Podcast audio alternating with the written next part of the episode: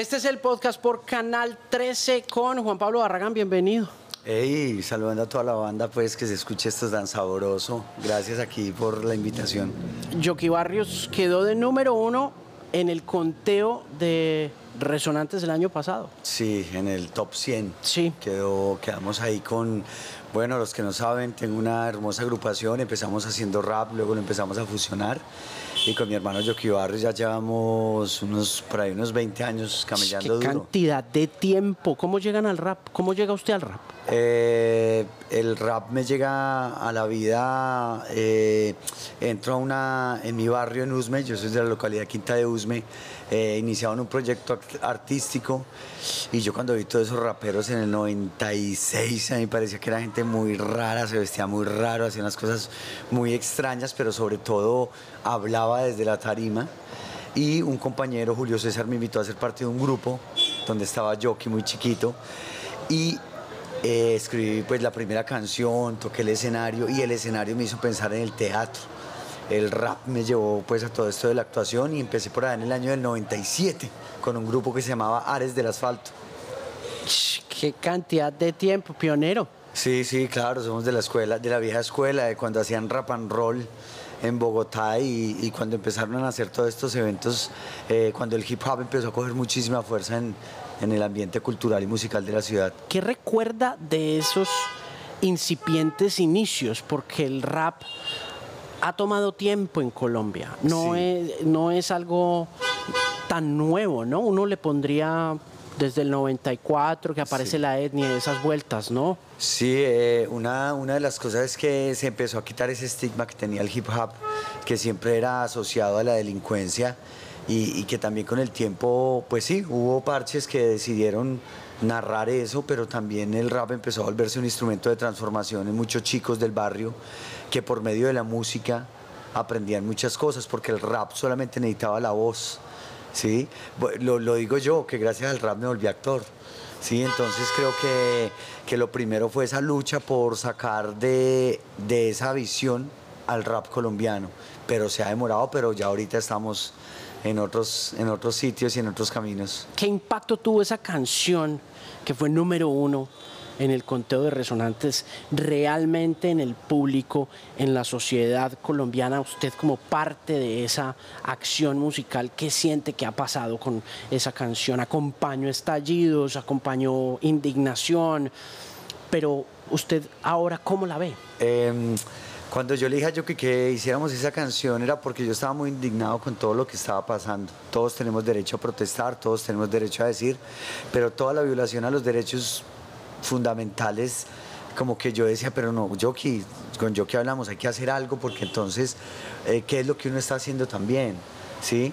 Y decidimos hacer una canción en homenaje a todos los chicos, a las mamás, a todos los parches de los barrios, porque muchas veces no entendemos lo que se viven en los barrios durante todo el paro y todo lo que ha pasado.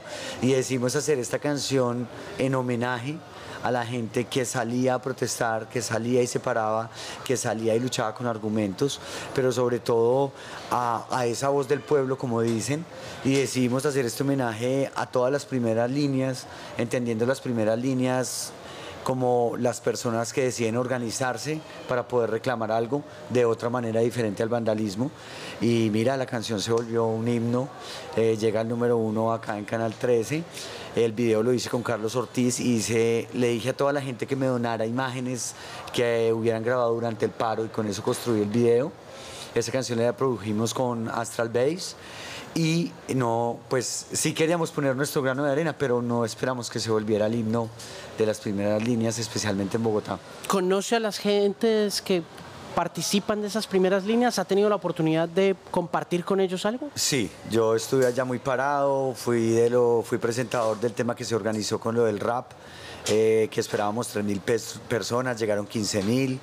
eh, un evento divino que hicimos y sí, conozco a muchos pelados, a mucha gente que está ahí, a muchas mamás, porque llega un momento que, que la gente se cansa, ¿sí? Y quiero eh, aprovechar para diferenciar entre todo lo que se estigmatizó con el vandalismo y todo el momento de auge de la protesta social, donde había mucha gente a través del arte planteando una visión diferente frente a lo que pasaba. ¿Qué hacen esas primeras líneas? Eh, las, las, primeras líneas, nosotros decíamos, somos la primera línea artística de USME.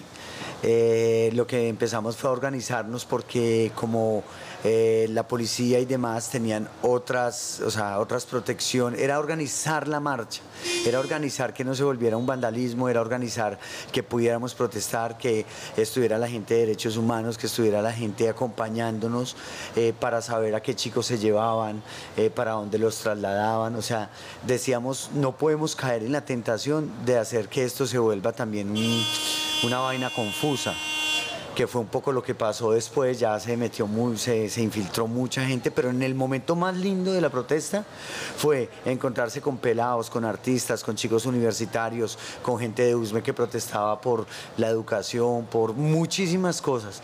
Entonces nos empezamos a asociar entre primeras líneas y nos dimos cuenta que estaban llenas de artistas y de jóvenes que también tenían algo que decir y algo que contar. Había una frase que me gustaba mucho que decía, un pájaro no canta porque tenga bonita voz, un pájaro canta porque tiene algo que decir, algo que contar.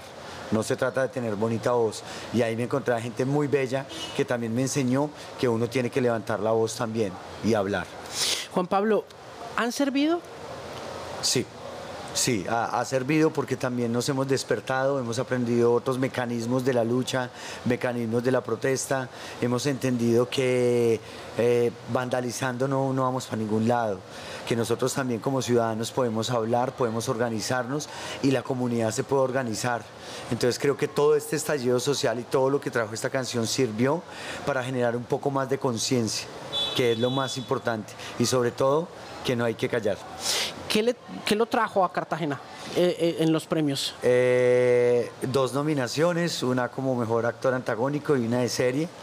y el Fixi como siempre que nos atrae y pues que mi oficio principal es pues soy actor Buenísimo. Felizmente actor. Juan Pablo, muchísimas gracias por parar un momentico en la agenda de esta noche y conversar conmigo. Ha sido un placer conocerlo y espero que tengamos la oportunidad de ampliar esta increíble conversación que apenas comienza. Así será, mucho amor al parche de parte de la familia Yuki Barrios, gracias por lo que hacen.